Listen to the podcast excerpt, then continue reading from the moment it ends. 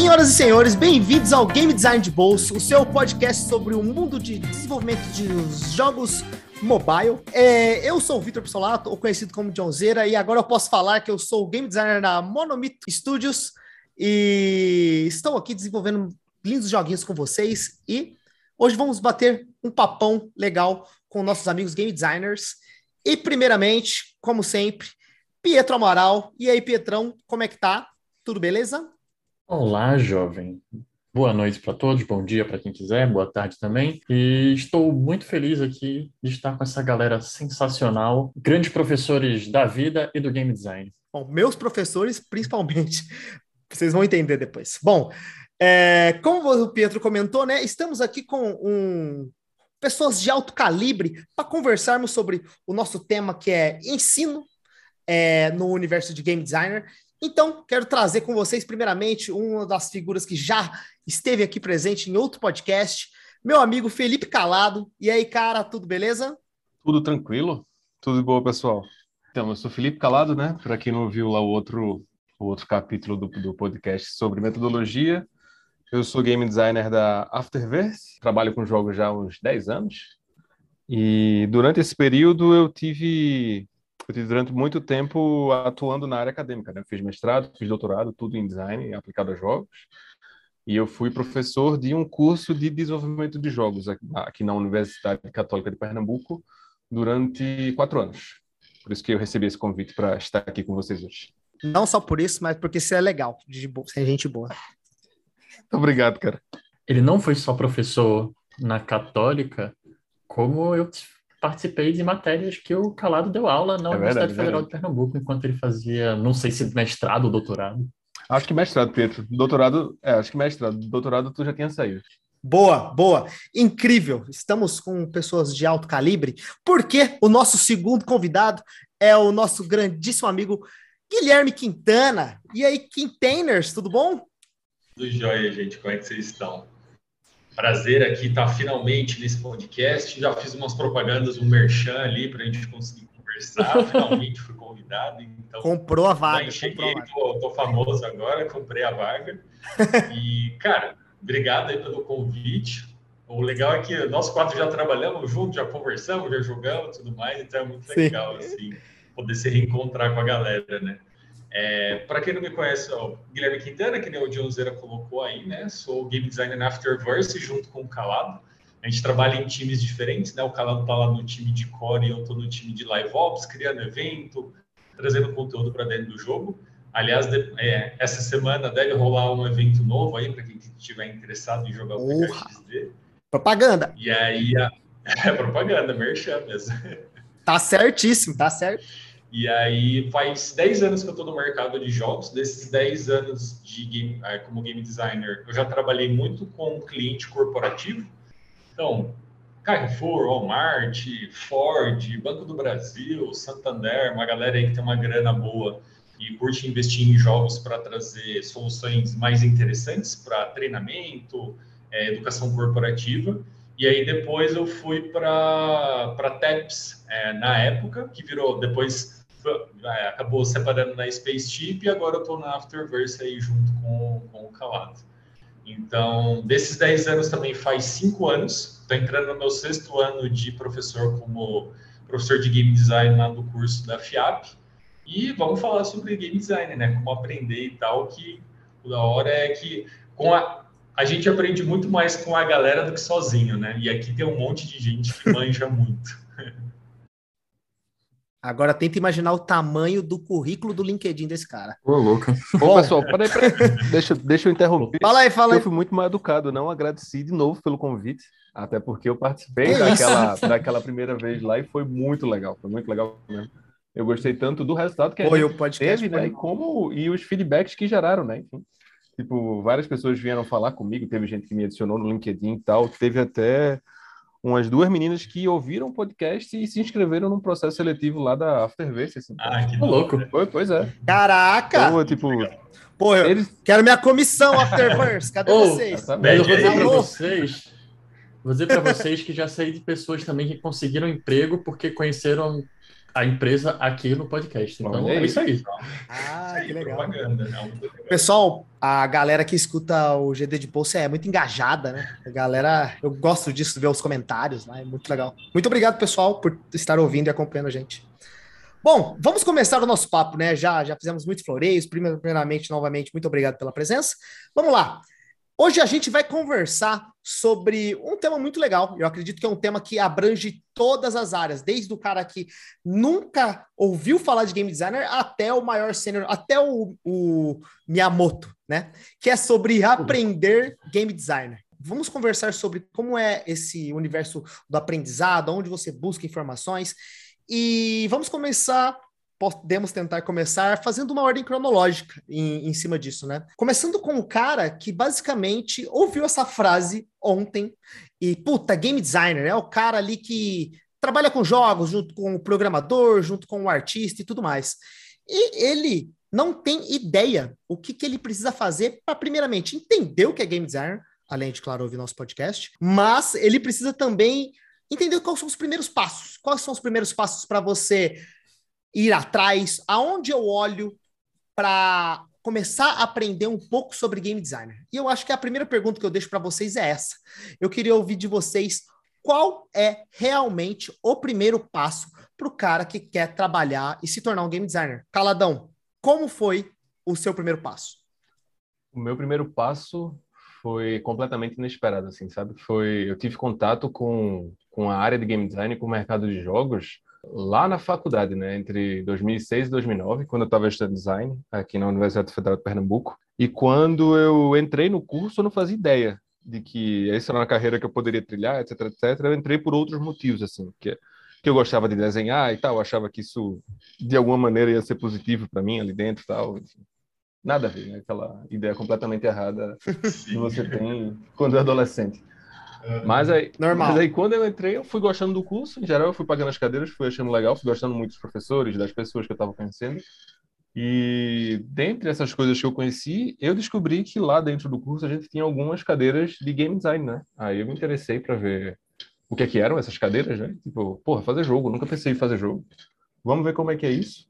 E aí eu fui atrás de, de entender o que é estava acontecendo ali.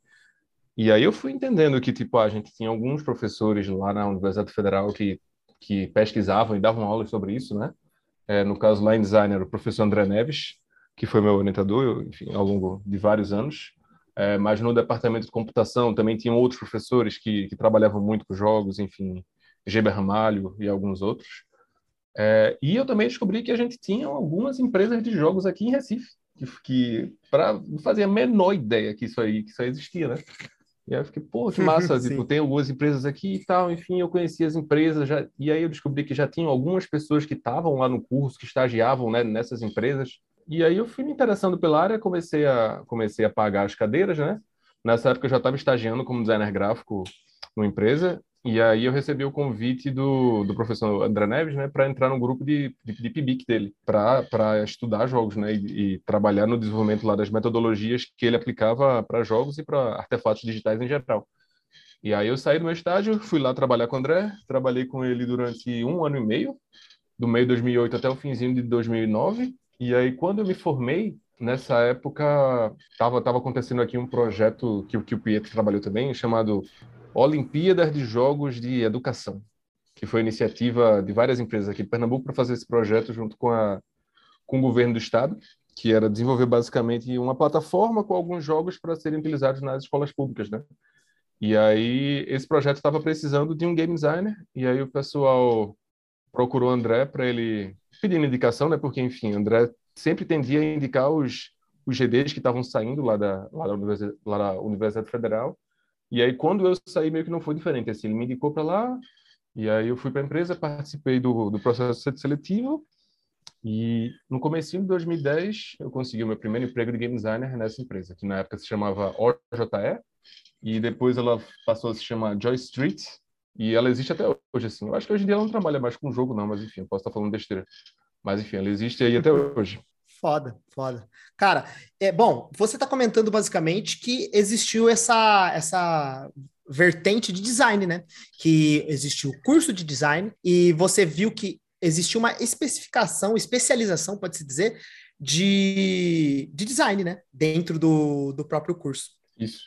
Mas existem hoje em dia os cursos focados, né? O cara que desde o começo quer entender e aprender sobre game design e ele vai num curso focado. Então, Quintana, conta para mim como é que é hoje o processo de um, de um menino que entra diretamente num curso de game design, que é uma das coisas que você trabalha, né? Boa. É, só queria falar pro pessoal que se vocês ouviram um barulhinho atrás quando o Kala estava falando, ele está numa rede. E essa rede Eita, cara, é um item de discórdia por todas as empresas, porque tá todo mundo na sua casa fazendo reunião e tá o calado na rede lá, conversando e tal. Então, Eu tô com calor nesse exato momento e o cara tá na rede. né? Tá na rede, exato.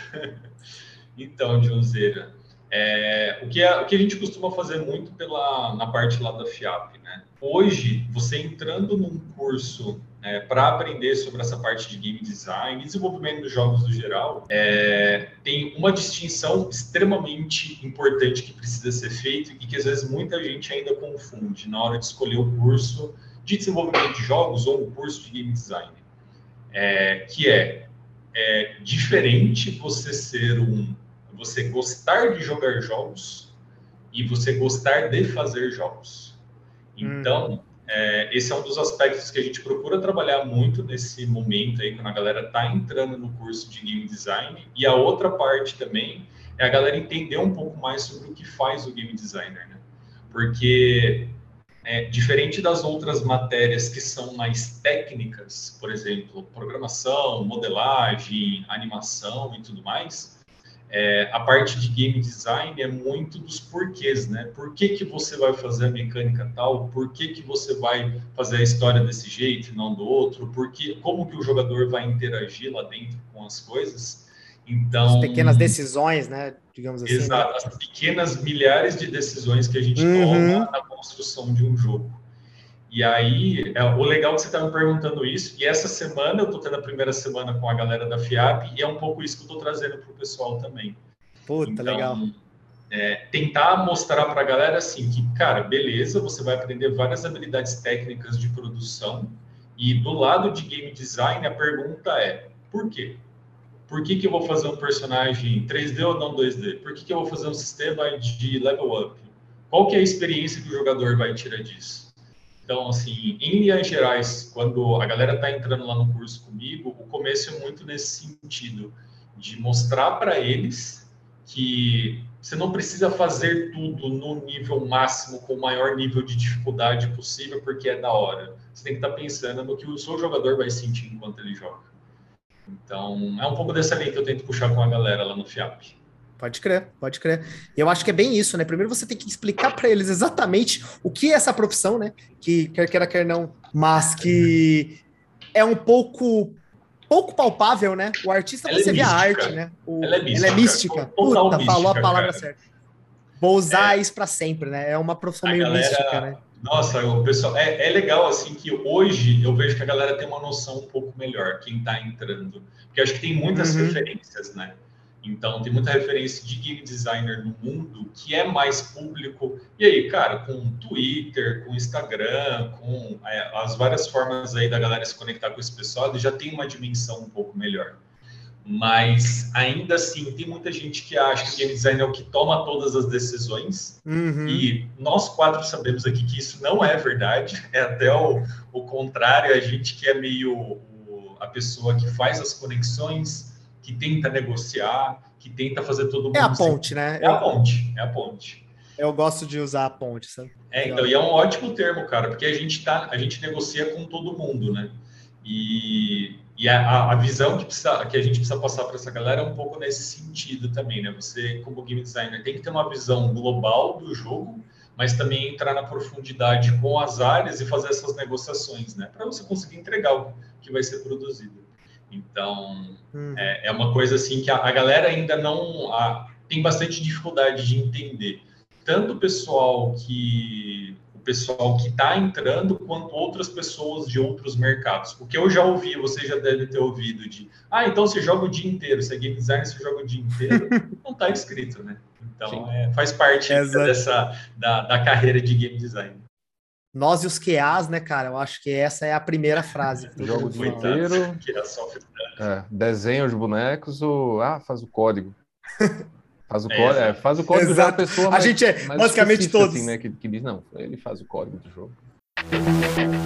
Bom, a gente comentou aqui rapidamente, então, do, das faculdades, né? Existem as faculdades de design, onde você pode se especializar. Existe hoje em dia uma infinidade de faculdades específicas já olhando para o game designer, mas também existe aquele cara que, assim como alguns bons exemplos na indústria, não teve essa bagagem, não teve essa bagagem de design em, em cima de um curso e aprendeu de outras maneiras, né? Como trabalhar e como ser game designer, né? O próprio Miyamoto, que a gente comenta, né, o dono do Mario, ele não fez curso de game designer e hoje ele é um game designer, sabe? Ele teve que aprender de outras maneiras como se trabalhar disso, né? Até há muito tempo atrás não existiria, não existia essa carreira, digamos, na faculdade. Então você precisa aprender. É, Existem outras maneiras de aprender. Existe a maneira de você aprender por fora. E Pietro, é, olhando isso, eu queria ouvir de você um pouco e, imaginando que existe esse cara que precisa aprender game designer, quer aprender hoje, eu quero aprender hoje game designer, mas o meu curso começa só daqui três meses. Como que o cara faz? O que, que ele vai fazer em primeira instância, sabe? Eu acho que em primeira instância ele vai ouvir o GD de bolsa. Boa. É... Não, eu acho que tem alguns cenários do que você pode estudar game design. Vou começar pelo, pela pior dica de todas, mas jogar é um, um, bom, um bom caminho de você aprender game design, mas não jogar, tipo, ah, vou jogar aqui e passar, sabe, ficar jogando LOL o tempo todo e é isso, isso vai me tornar um ótimo game designer. Não, é jogar diferentes jogos e entender, começar a entender, pô, olha como esse jogo usou essa mecânica, esse outro jogo usou essa outra mecânica. É, a gente também. Tem um olhar um pouco mais analítico também. Né, Exatamente. Né? Quando você está fazendo isso. Né? A gente também tem cenários de você estudar outras coisas que não só game design, né? Graças a Deus, hoje a gente tem cursos específicos para game design. Por exemplo, o curso que o Quintana e o Felipe deram eram não específico para game design, mas específico para criação de jogos. E lá você aprende game design especificamente. Então a gente tem esse cenário de você poder procurar uma faculdade que ensina game design especificamente, mas você pode, por exemplo, começar a estudar coisas à parte, como estudar processo de design, você pode estudar psicologia, é importantíssimo. Então, você pode vir de um curso de design, você pode vir de um curso de psicologia, você pode até vir do próprio curso de computação. E outro, outra forma de se aprender game design bem é fazendo jogos. É, você fazer o seu primeiro jogo sem base de game design, provavelmente você vai tomar várias decisões baseadas no seu gosto e tal. Mas é fazer jogo, apresenta para a galera que, que sabe de game design, sabe? Por exemplo, aqui tem quatro pessoas que você pode procurar no LinkedIn e mandar, cara, eu tô com esse meu jogo assim, assado, se a gente vai ter tempo para responder, outra pergunta. Mas a gente é, tem, um, tem um cenário em que você tem muito espaço para você aprender por si só. Muitos game designers, como você comentou, como o próprio Miyamoto, mas muita gente não veio do cenário de game design. É, eu conheço game designers, por exemplo, que já foram biólogos. Eu conheço game designers que foram músicos. Fizeram letras. Fizeram né? letras. É, eu conheço, cara, game designers que vieram de é, computação, então tem uma galera que vem de um universo diferente. Desculpa te, te interromper, mas, mas é tipo a grande real é que quanto mais velho for o game designer, mais improvável é que ele tenha começado Sim. como game designer, né? Porque a gente não tem curso Sim. há tanto tempo assim. Uhum. é muito provável que você que o, o game designer ele, ele tenha feito um curso completamente diferente, nada a ver com game design, mas de algum jeito ele chegou lá, sabe? Ou se aproximou de alguma forma, descobriu que existia, ou então ele realmente mudou de carreira completamente, assim, sabe? É, acho que o, o tem duas coisas que o Pietro trouxe lá que eu, eu, super concordo, assim, que é questão de referências. Então, pela, pelo que eu tenho visto da galera entrando no curso lá da FIAP, é, e outros cursos também, que eu converso com outros professores, tem muitos alunos hoje que vêm com uma experiência de jogos jogado muito nichado.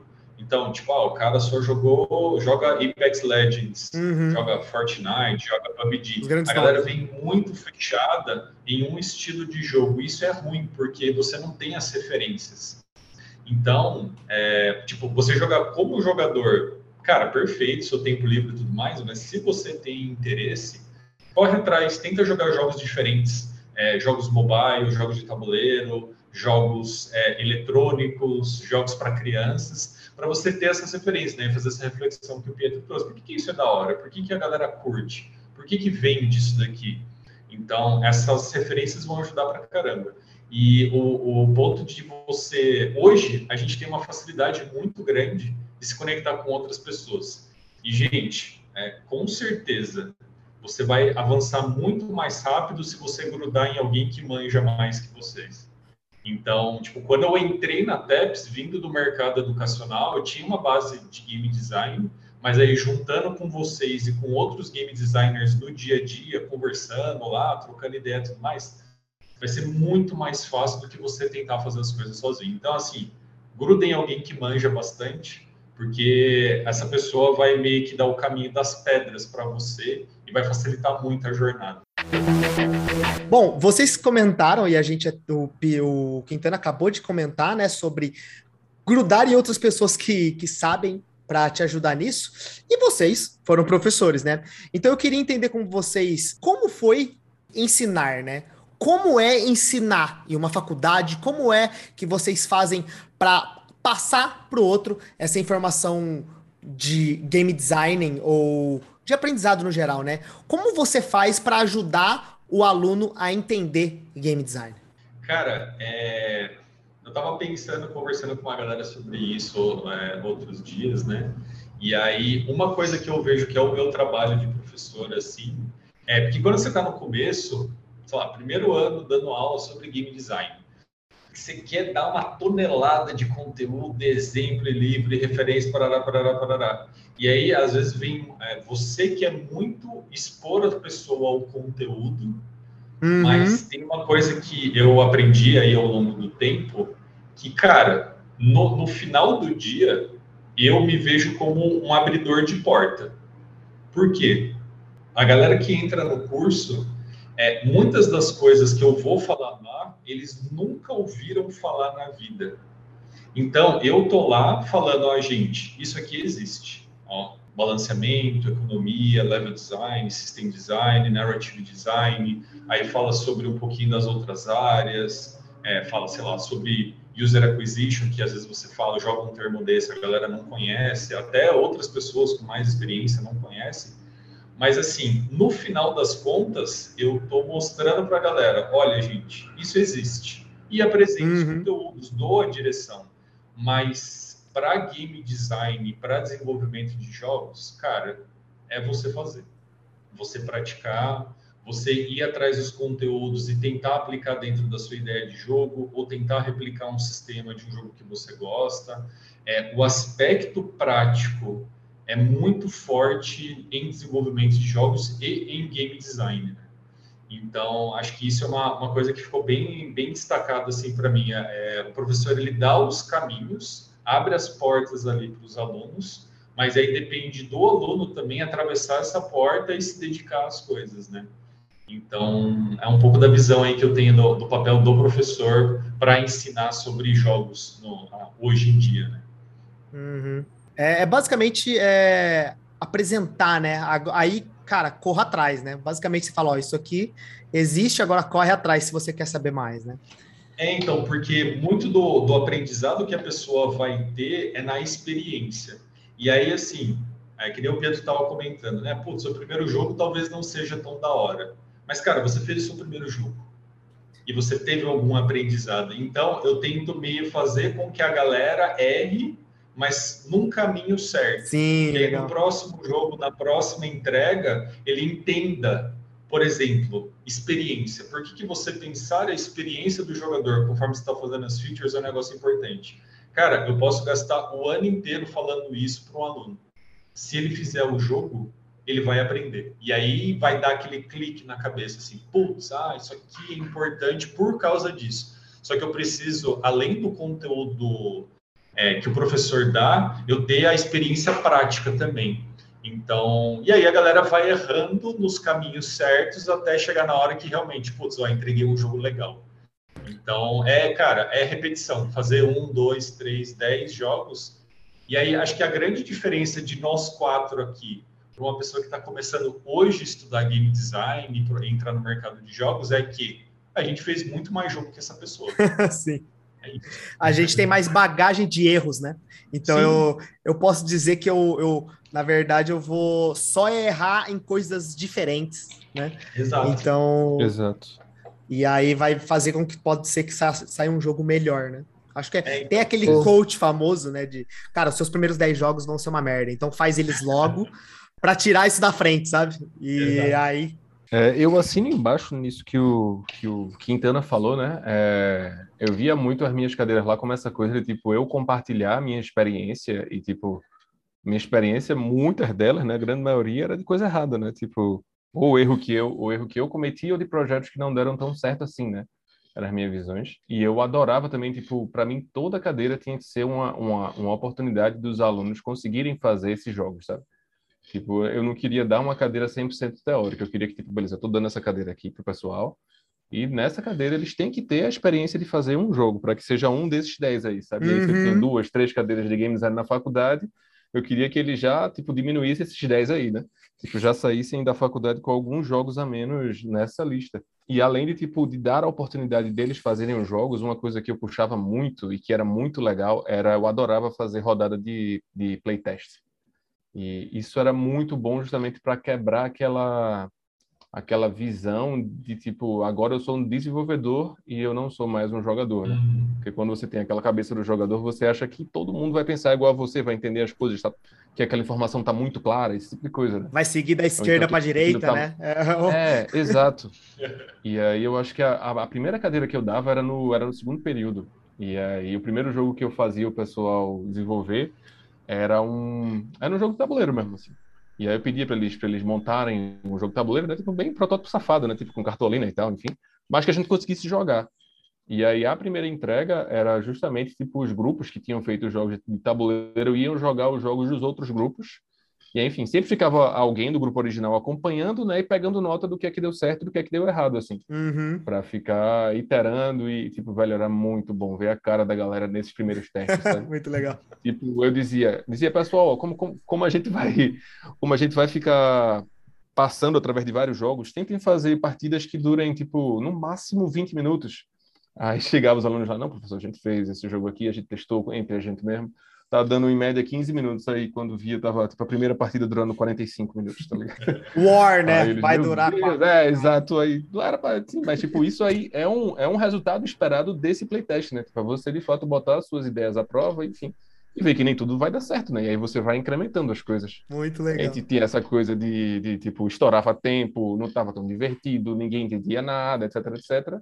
E, obviamente, quando dava certo, uma alegria muito grande, né? Quando eles conseguiam levar um jogo lá que a galera jogava e gostava, era, era muito massa, muito massa mesmo. Muito bom. Muito uma bom. curiosidade que eu tenho, é, vocês comentaram aí sobre o, esse aprendizado do aluno, né? E eu acho que deve ser sensacional para vocês ver o aluno que começa, até quando ele termina no curso, ver como ele aprendeu com a experiência que a própria faculdade trouxe, né? Que essa é uma das vantagens de você fazer faculdade de jogos, você está fazendo o jogo basicamente todo dia da sua semana ali. Mas vocês comentaram sobre essa evolução de fazer jogos, e vocês estavam, enquanto ensinavam, vocês estavam no mercado. E aí a minha pergunta é como foi para vocês se sentiram, o Quintana que ainda está dando aula, né? Mas como foi do, do, seu primeiro ano e como você acha que isso mudou a sua aula hoje? A mesma coisa para Felipe, né? Como você acha que foi a sua primeira aula para suas últimas aulas? E aliado a isso, é, a gente sabe que o mercado é, educacional hoje ele tem alguns problemas, tipo, não, eu não posso ir dar aula porque, por exemplo, eu não tenho um mestrado. Então, posso ter o conhecimento de game design, mas eu não posso estar numa faculdade por mil e um requisitos. Então, como vocês veem, os professores, por exemplo, que não têm tanto essa experiência também, então ele, eles são professores que, ah, ah cara, eles leram os livros, eles estão ali querendo, sabe, tão, eles estão dando o suor para poder ajudar a galera a aprender jogos, mas eles nunca fizeram jogos também, então tem alguns, algumas falhas nesses aprendizados. Como é esse olhar, tanto de a evolução de vocês lá dentro, e como vocês veem esses outros professores dentro da universidade? Isso dá um pano para manga enorme, hein? Porra! São duas, duas, duas perguntas bem longas aí. Quer começar aqui então? Eu vou. Pode ir, pode ir, cara. Tá, então, então vamos nessa. Eu vou, eu vou responder logo a primeira parte da pergunta, né? É, como é que como é que foi tipo eu ver o, a evolução dos alunos e a importância, sei lá, de eu estar no mercado e como eu comecei dando aula e como como eu terminei, né? É, deixa, eu, deixa eu começar logo falando, falando falando sobre isso. No meu caso, eu tava, eu confesso, eu tava com a síndrome do impostor pesadíssima quando eu, quando eu entrei na, na Unicap. Bem-vindo ao é, mundo de então... game design. É, então. Eu acho que essa é a palavra mais falada nesse podcast. Não... Sim, é, não tinha como. Para mim, pesava muito duas coisas, assim, sabe? É, pesava muito o fato de eu não ter trabalhado ainda com, na época, né, com um jogo direto para entretenimento, né, que a gente chama de B2C, na época, até então, eu tinha trabalhado com jogos B2B, que a gente chama de business para business, né? Que são jogos de serviço. O que são jogos de serviço? São tipo advergames, são jogos de educação, são jogos de outsourcing, etc. Eu tinha esse meu problema que se eu chegasse na sala e algum aluno me perguntasse ah, seu Felipe, mas tu tá aqui dando aula pra gente, mas por que, que eu vou acreditar que tu é um game designer legal e eu devia ouvir o que tu tá falando, né? E aí, na minha cabeça, eu dizia, por que eu fiz esse jogo aqui? Queria mostrar pro cara, mas enfim, como eu, como eu vim desse B2B, eu não tinha nenhum jogo que eu pudesse mostrar para o pessoal jogar. Porque os jogos de Advergame já tinham sido publicados, já tinham sido removidos, né? qualquer que fosse a plataforma que estava. Uhum. Porque o jogo de, de educação não é qualquer um que pode acessar. Ou você acessa como desenvolvedor daquele jogo, ou você acessa como aluno da instituição de ensino que está usando aquele jogo, né? E aí eu tinha esse, esse gap enorme, assim, eu não conseguia chegar para os meus alunos e mostrar, eu fiz isso aqui, quer dizer, conseguia mostrar, mas eu não conseguia que eles jogassem o que eu fiz. Isso era para mim uma, uma insegurança enorme, assim, sabe? E a segunda insegurança era porque eu não achava esses jogos que eu fiz tão legais assim. Por exemplo, hoje em dia eu adoro trabalhar no trabalhar no PKXD, eu adoro os jogos que eu fiz lá na Pepsi, na Spaceship. Na época eu não tinha esse orgulho assim dos jogos que eu tinha feito antes, né? E aí eu era muito seguro quanto a isso. Tipo, mesmo que eu pudesse mostrar, não eram jogos que eu, pô, tenho muito orgulho de mostrar esses jogos aqui, sabe?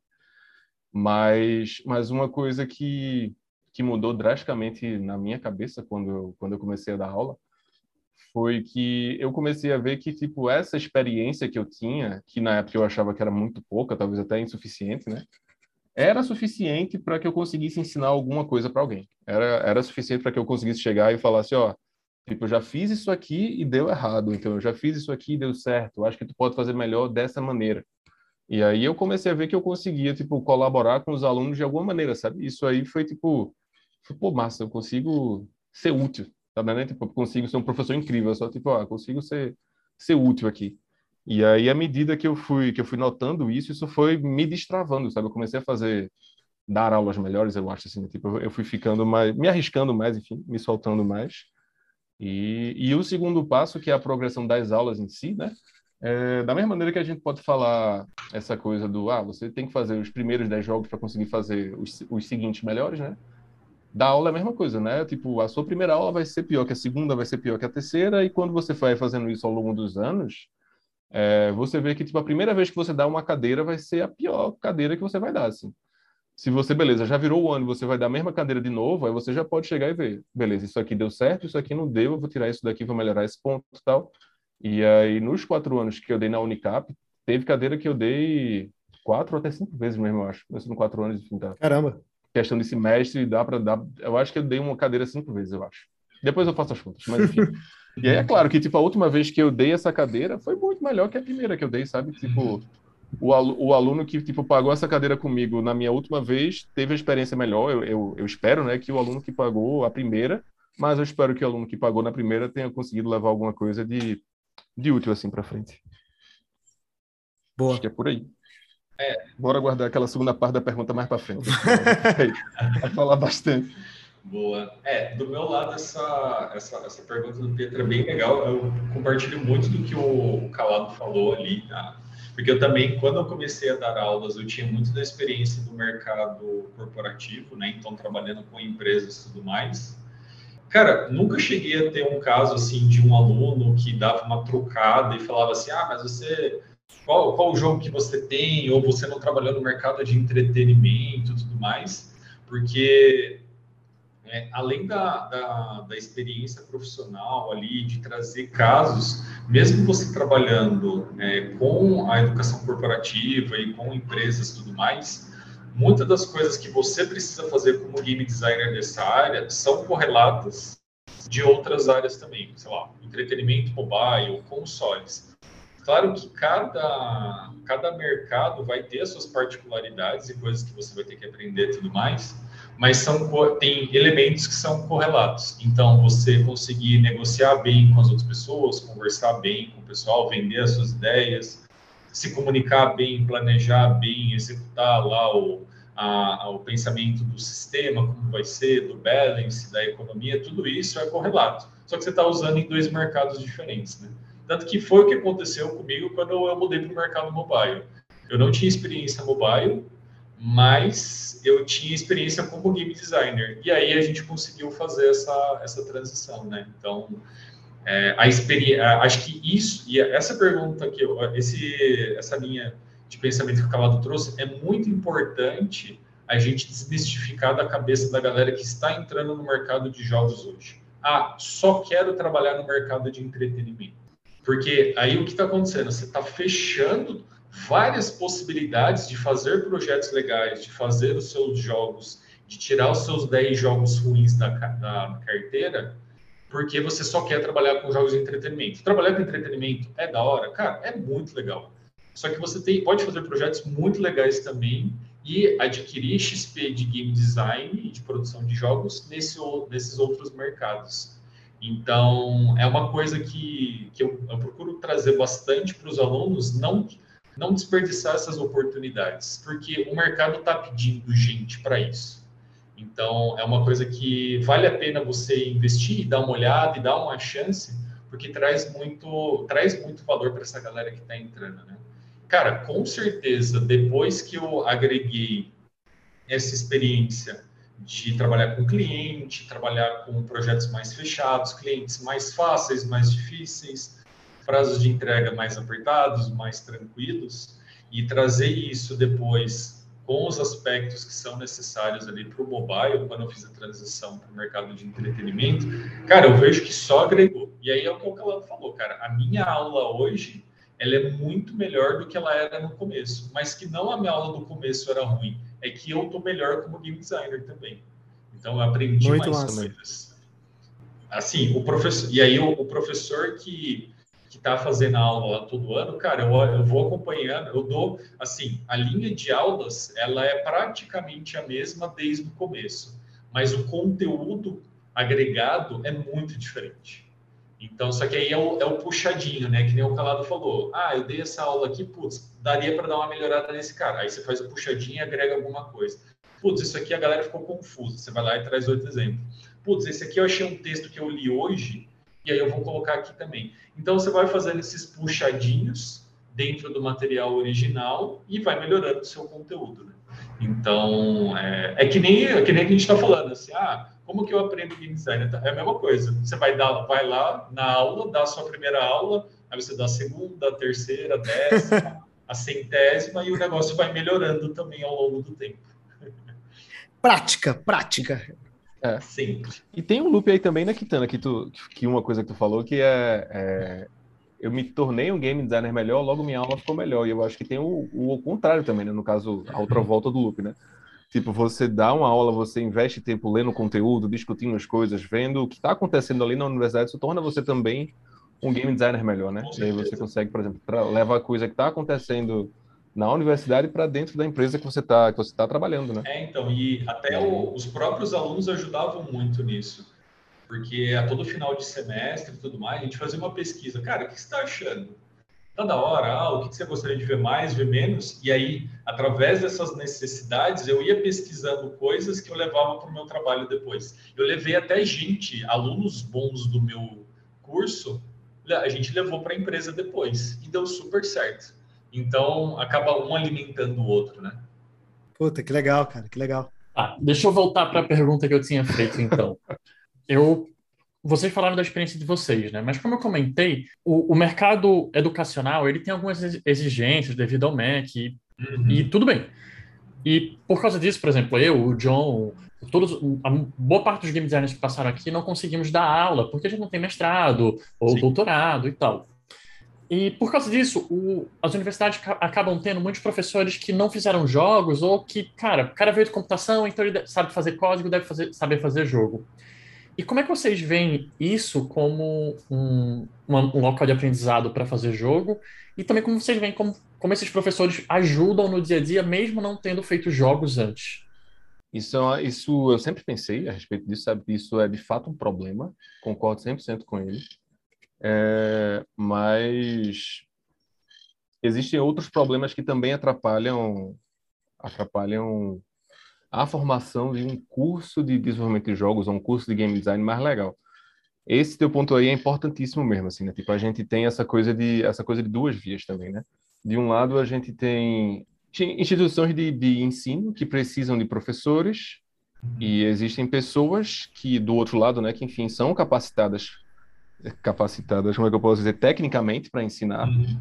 Mas que para que elas possam ser contratadas pelas universidades, elas precisam ter uma diplomação específica, né? Precisam ter um, um diploma específico, que normalmente para algumas universidades a sua especialização já funciona. Para a universidade que eu dava aula, que era a Universidade Católica, na minha época lá, né, enfim, eu saí de lá em 2019, era mestrado. Você você tinha que ter mestrado para dar aula nos cursos de graduação. E nas universidades federais por aí, por exemplo, o pessoal só contrata a partir de doutorado, sabe? E aí isso é de fato uma, uma barreira de entrada de entrada bem grande assim. É, e realmente você você joga quem está na academia para o lado e você joga quem está no mercado para o outro.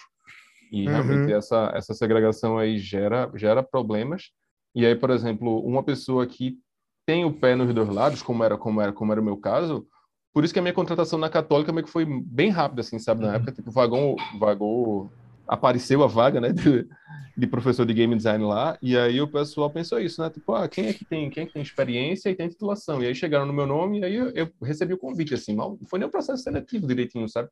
Foi só, tipo, vamos conhecer Felipe, trocar uma ideia com ele aqui, ver que ele não é um completo maluco. Uhum. Se ele não for, a gente traz ele para cá, porque, tipo, não tinha, não tinha outra opção, sabe? Tipo, aqui em Recife, lá em 2015, quem é que tinha mestrado e quem é que tinha experiência? Não tinha outra pessoa, era eu, somente.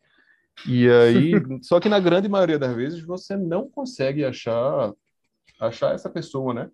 E aí, longe de mim querer desvalorizar os professores que tipo são professores full time, né? Tipo estão longe do mercado, porque enfim, eles desenvolvem outras virtudes, enfim, eles eles, por exemplo, eles conseguem discutir assuntos que são muito mais teóricos e filosóficos, enfim, coisa que, na, que no dia a dia de correria da empresa, normalmente a gente não consegue, sabe? E esses caras, eles conseguem ter mais essa calma de tipo, ah, vamos ler vários livros, vamos discutir aqui, vamos puxar tal artigo, tal, enfim. Eles têm outra pegada e que é igualmente importante. Eu não estou querendo aqui desvalorizar. Só que aí, enfim, porque adoro, né? Enfim, eu tava, tava desse lado acadêmico também, eu acho incrível. Agora, você tem cursos que são, de fato, desbalanceados, sabe? Tipo, quando você vê quem são os professores daqui que têm experiência de mercado, aí você, um, dois. E quem são os professores daqui que têm mais experiência acadêmica, tipo, 10, 15. Sabe? Aí, vai, aí você. Discrepante de fato, demais. É, exato. Aí você, de fato, tem, tem cursos que tem, que viram desbalanceados assim. Mas isso, isso, isso é o problema de quem? Isso é o problema do MEC, que não, que não, que não deixa contratar pessoas só com graduação? Isso é o problema de quem? Isso é o problema dos, dos, dos profissionais da, da indústria que, tipo, que não querem ir mais para o lado da vida acadêmica, né? Tipo, não quero gastar dois anos da minha vida para fazer um mestrado, sabe? Dois anos passa num instante, assim. É, enfim, o tipo é o problema dos professores acadêmicos que tipo não, eu não quero entender direitinho o que é que está rolando lá na indústria tal, enfim, já faço as minhas coisas aqui e é e é suficiente. Eu acho que as três coisas podem mudar, sabe? Tipo, a gente pode ter uma aproximação da indústria, dos profissionais da indústria, obviamente não todo mundo, né, mas tipo, a gente poderia ter mais profissionais interessados em fazer pós-graduação, em ter essa, em ter essa titulação. É, a gente poderia ter, do outro lado, mais professores desse lado da academia que pudessem, que se envolvessem mais com, com o mercado, né? Enfim, é foda dizer isso porque às vezes o pessoal nem tempo tem, sabe? Então, enfim, estão estão fazendo várias outras coisas, enfim, que eles precisam e não conseguem liberar esse tempo para isso. E a gente poderia também questionar por que, é que a gente precisa ter essa titulação, né? Tipo, por que, é que você precisa de um mestrado para dar aula de game design, sabe? Tipo, a gente sabe que tipo para cursos que são mais tem mais pegada de pesquisa, isso é importantíssimo. Mas para cursos que são mais técnicos, assim, principalmente o nosso né, de desenvolvimento de jogos, tipo é mão na massa. O que é que agrega tanto para que seja excludente? Sabe? Tipo, eu sei que meu mestrado agregou para dar aula.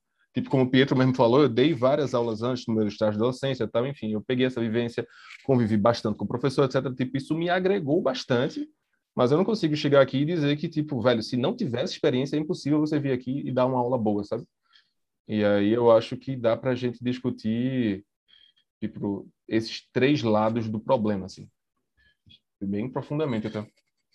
Uhum. É, do, do, do, meu lado, assim, eu acho que a, as perspectivas são boas, porque hoje o mercado de jogos é, é, muito, tá, tá muito grande no Brasil e, assim, a tendência é que ao longo do tempo a gente consiga ter mais pessoas capacitadas e aí um ou tenha esse interesse pelo acadêmico e tudo mais, com experiência prática profissional, né? Então você tem a pessoa que trabalhou nas empresas e quis fazer um mestrado, quis dar aula, tudo mais. Então, conforme a gente vai tendo mais empresas, mais crescimento, mais interesse, eu acho que isso meio que naturalmente vai acabar se resolvendo, né? Antes o mercado era muito restrito. Você achar pessoas.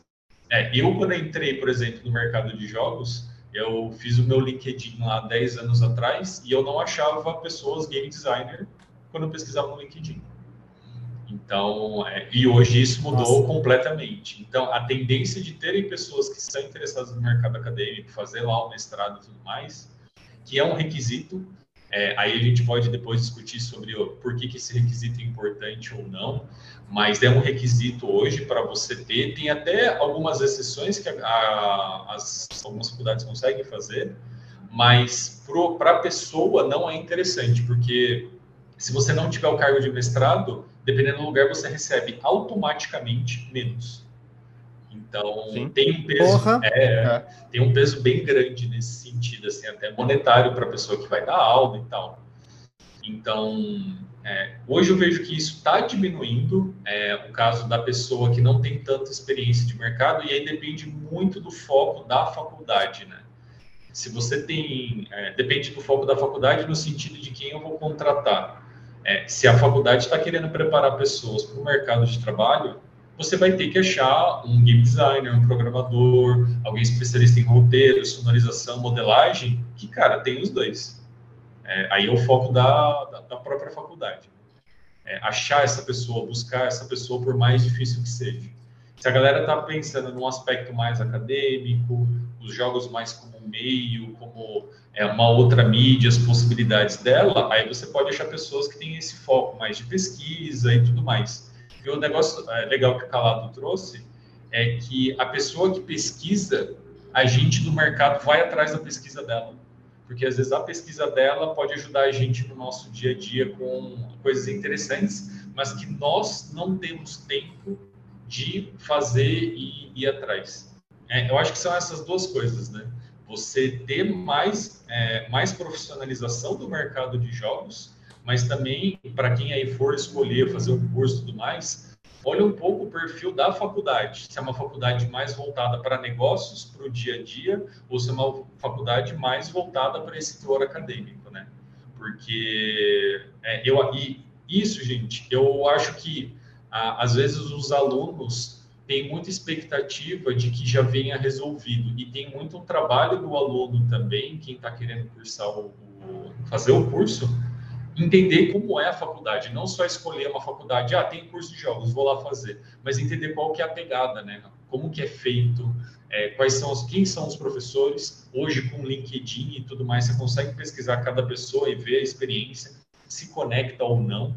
Então, é, quem tiver interessado, faz esse trabalho, dá uma pesquisada, dá uma, uma fuçada lá na ementa das aulas, os professores, a faculdade, conversa com ex-alunos do curso para ver como é que é a pegada, porque hoje a gente tem muito essa possibilidade, né? Então, só não saiam entrando de qualquer jeito, porque às vezes você pode acabar se decepcionando. É, quebra a cara, né? Uhum. Deixa eu só complementar um, um ponto aí que o Quintana falou que eu acho também que é muito importante. O pessoal da academia gera conteúdos interessantíssimos que o pessoal do mercado deveria consumir. Isso é 100% verdade, só que eu acho que aí está um problema, na, na verdade, que é quem está no mercado não consome o que a academia está produzindo. É. Isso eu, isso eu acho um problema seríssimo. Assim, uhum. Assim, tipo, o problema, problema dos dois tipo, é, enfim, não é, não é tipo apontando o dedo e culpando, sabe? Por quê? Porque, por exemplo, sei lá, você chegar para, enfim, pegar um game designer aí do mercado que não tenha pé nenhum na academia, né? Tipo, perguntar, velho, tu sabe quem são os pesquisadores de game design aqui, aqui do Brasil? De game design e de, de desenvolvimento de jogos em geral. Duvido ele saber quem são. Pergunta, tipo, onde é, que, onde é que eles publicam esse trabalho? Ele também não sabe. Tipo, existe uma barreira enorme, assim, sabe? Tipo, o pessoal do mercado não sabe aonde ir buscar os trabalhos do pessoal que, que, que o pessoal da academia está fazendo. Eles não sabem onde, onde acessar isso daí. Onde está, né? Por outro lado, exato. Por outro lado, o pessoal sabe entrar no YouTube e, e ver vídeos sobre game design. Eles sabem comprar os livros de game design ler, eles sabem é, seguir gente no LinkedIn e ver os posts lá. Tudo isso é interessantíssimo e o pessoal vai atrás e consome. Eles poderiam estar consumindo os trabalhos da academia também, sabe? Tipo, é uma questão que tipo não chega, tipo, um lado não chega no outro. É, eles estão muito e aí, longe. do outro lado, é, e, e aí do outro lado quem está na, na, na, academia publicando, tipo, por exemplo, ele não quer fazer, tipo, porra, passei dois anos da minha vida aqui no meu mestrado, tal, fiz esse projeto aqui que é massa, vou fazer um, vou fazer um resumo dele e publicar aqui no LinkedIn para ficar mega acessível para quem quiser ler. Tipo, a galera também não faz também não isso, acontece. Tipo, a galera é, exato. Eles pegam aquele trabalho que está interessantíssimo, aí publicam num jornal, num congresso que, enfim, só quem acompanha são os outros acadêmicos e morre ali. Sabe? Aí você tem, tipo, de um lado tem gente fazendo materiais interessantíssimos que renderiam boas discussões, e do outro lado tem gente que está procurando conteúdo que poderia se aproveitar desse conteúdo que está sendo produzido mas não tem a ponte entre, entre, entre as duas coisas. Sim. Sabe? E aí, pronto, é muito por isso que, tipo, como é que um cara que está que tá do lado do mercado vai se interessar para fazer um mestrado quando ele não sabe o que é está sendo feito em mestrado? Ele não sabe, tipo, quão legal pode ser um trabalho de mestrado, um trabalho de doutorado, sabe? Tipo, quanta coisa você precisa ler, quanta coisa você precisa estudar, sabe? Enfim, agora você não sabe disso. E aí, se não sabe, não se interessa. Exato. Ou agora você descobriu no Game Design Pulse. Bom, vamos dar um passo nessa linha temporal e avançar nesse né, nessa vida desse game designer que a gente está comentando, né? A gente comentou muito sobre a faculdade, sobre o estudar fora da faculdade e bem nesses momentos iniciais, né? Só que agora eu queria perguntar pro uma pergunta para vocês, para o game designer que hoje já está no mercado, né? Nós, nós, Pietro, você, Quintana, Calado, como vocês hoje, que são pessoas que já estão no mercado, aprendem mais sobre game design? O que, que vocês fazem para buscar esse conteúdo? Essa pergunta é muito boa. Teve um ponto que, que isso me veio na cabeça, uma conversa que eu tive com uma game designer que todo mundo aqui conhece, a Samantha, uhum. e ela falou, cara, eu tô lendo os livros de game design, mas tá tudo falando a mesma coisa de novo, sabe? E e tem uma hora que os livros de game design começam a ficar repetitivos mesmo. Uhum. Porque você já leu todos os livros. Tem, já, cara, sério, teve um livro lá que eu, eu terminei e fiz: caralho, esse livro daqui era uma biografia da vida da pessoa, mas não era nada sobre game design. é, e quando Samantha me perguntou isso, eu fiquei: putz, tem um, um cenário aí que a gente tem que começar a se desenvolver além dos livros de game design. E a gente debateu muito sobre esse ponto, e eu acho que chega no, é exatamente Assim, eu acho que vai até entrar um pouco na pergunta anterior sobre o mercado acadêmico, mas a gente precisa começar a consumir outras coisas que não são só o que a gente viu na faculdade, não são só jogos, não é só o que tem no YouTube. Claro, o YouTube tem coisas muito boas da GDC, por favor, sigam a GDC e sempre assistam vídeos de lá. Mas a gente precisa começar a olhar para o lado acadêmico, mas não só do, o, o olhar de jogos. Cara, a gente fala muito sobre o, o Quintana mencionou UA, né? Cara, o que é UA? O que é User Acquisition? Como é que isso funciona? Como é que eu como é que é dados? Como é que eu penso? Como é que eu penso sobre dados? Sabe, é só chegar aqui na frente dos dados e dizer, ah, isso aí é igual a isso? Para game design, é essencial tá lendo um livro de psicologia, por exemplo. Então, a gente chega num cenário em que, beleza, sua base está sólida, provavelmente você vai olhar para os livros e vai fazer, pô, tô lendo isso de novo, de novo, de novo e de novo. Talvez esse livro trouxe esse capítulo que era interessante, mas não tinha nada novo. Então é começar realmente a consumir o que, que essa galera que escreveu esses livros consumiu. E você vai ver que eles comentam é, livros que a gente comentou no, no, episódio passado, por exemplo, sobre psicologia, vocês vão ver sobre coisa de matemática, e até mesmo você começar a consumir conteúdos fora do que você poderia pensar como uso de game design. Mas, pô, cara, eu quero. Eu vou fazer um jogo, sei lá, sobre escavação, que é o DinoQuest que eu estou fazendo hoje. O que, que eu posso aprender sobre o, um jogo de dinossauro? O que, que eu posso aprender sobre dinossauros que eu posso trazer para o game design? Então, eu acho que aprender o game design dentro do mercado, né, depois do momento que você se consolida lá dentro, tem, tem outras bibliografias, tem outros conteúdos além dos livros repetitivos e, e é sério, em, em, pleno 2021, no meio de um papo, alguém citar para mim Riozinga de novo, eu, eu vou dar um tapa na cara dessa pessoa, sério. A pessoa me traz um livro de 1938, sabe? Ah, não, porque Rio... Cara, Riozinga foi um ótimo pesquisador, ele trouxe muita coisa, mas o mundo mudou de lá para cá, velho. É, e tem várias pesquisas de psicologia, muitas coisas que mudaram, então tem muito conteúdo para se aprender e tem muita coisa sendo produzida o tempo todo, o tempo todo, em todas as áreas, e a gente tem muita coisa para estudar e aprender. Além do que os meninos já comentaram, colar nos outros game designers com que você. Cara, acabei de entrar na empresa. Eu vou dar um exemplo aqui. É, eu, eu poderia comentar de todos vocês três, né, mas eu vou comentar de uma game designer atual que trabalha comigo, a Fábio. A Fábio é até uma das maiores divulgadoras do podcast, tem que dizer. Obrigado, Fábio. a Fábio, ela entrou e eu, cara, eu, eu, acho, eu fico muito orgulhoso como eu vejo que ela, ela colou em mim, assim, isso é verdade. Ela, qualquer dúvida que ela tem, ela faz, Pedro, eu tô com dúvida nessa sigla. O que que significa essa sigla? Eu, eu não entendi como, o que que isso em inglês significa. O que que isso em inglês significa? Mas ela também, ela mete a cara para aprender e faz, Pedro, você tem 30 minutos para a gente sentar e você eu mostrar esse balanceamento aqui, o que eu fiz? A gente senta, a gente debate sobre balanceamento, eu trago os meus pontos, e eu acho incrível como ela tem essa, esse poder de olhar e fazer, beleza, ele me deu os feedbacks dele, eu vou aprender com isso e vou evoluir sempre. Eu vejo nela uma, uma, uma constante evolução em que ela está sempre aprendendo com os próximos passos, seja meu, seja do Funfas, que já teve aqui, seja do Dan Bittencourt, que é o head de produto da TEPS. E eu acho isso massa. Eu acho que ela cola em todo mundo, ela tenta aprender, ela tenta aprender com o máximo de pessoas, seja de arte, seja de dev. Ela tenta aprender todos os processos, cara, subir remote config, balanceamento, tudo isso. E ela já tinha lido os livros. A Fábio está sempre lendo um livro no fim de semana de game design, mas ela entendeu que existe o além dos livros. E eu acho isso sensacional. É, eu estou puxando uma seda aqui para rasgando uma seda para a pessoa no podcast, mas fica aí. Eu acho que ela para mim é um exemplo de como você pode aprender dentro do do mercado. Muito bom. É, eu, eu, acho que o, o, que o Pietro trouxe aí, o exemplo da, da Fabi, é esse é o nome dela? Exatamente. É, eu acho que é exatamente isso, cara. Quando você chega num ponto que você já tem uma compreensão sobre game design, quando a gente está no começo, a gente é muito preocupado com ferramentas, com como eu vou fazer a conta, com a fórmula, com a Unity, com isso, com aquilo. E aí, conforme a gente vai ganhando experiência nesses, é, nessas áreas e vai vendo que a ferramenta é importante, mas as perguntas básicas de motivação, de comunicação, de como passar as informações para os jogadores vão ficando mais importantes, é, a gente começa a entender que só vamos dizer assim, entre aspas, né? Só game designer não resolve. Então, é, o papel do game designer é muito pensar em experiência. Então, você tem que viver experiências para poder trazer isso como repertório para dentro do seu jogo.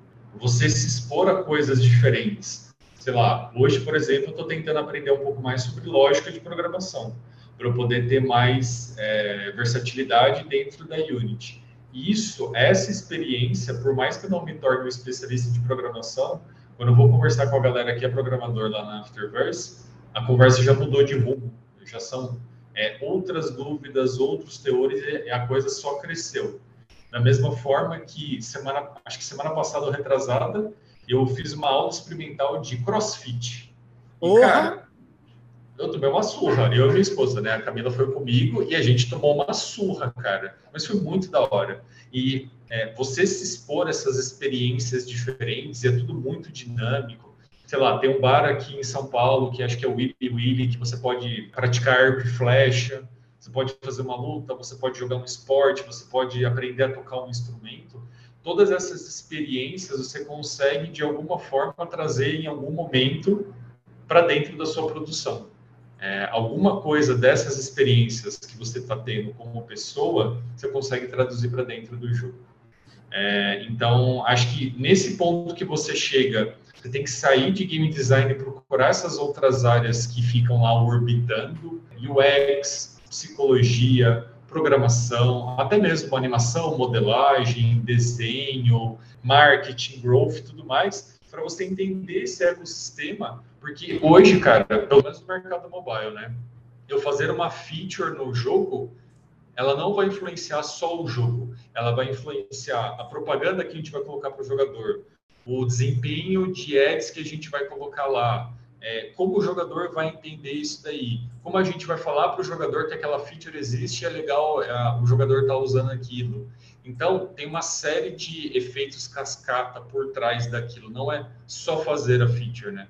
Então, eu acho que esse aprendizado é importante, né? A gente sair um pouco da nossa área de conforto e começar a entender é, as outras áreas, né? O que, qual que é o papel de cada área para a gente poder de, trazer, alimentar isso de volta dentro da nossa produção como game designer.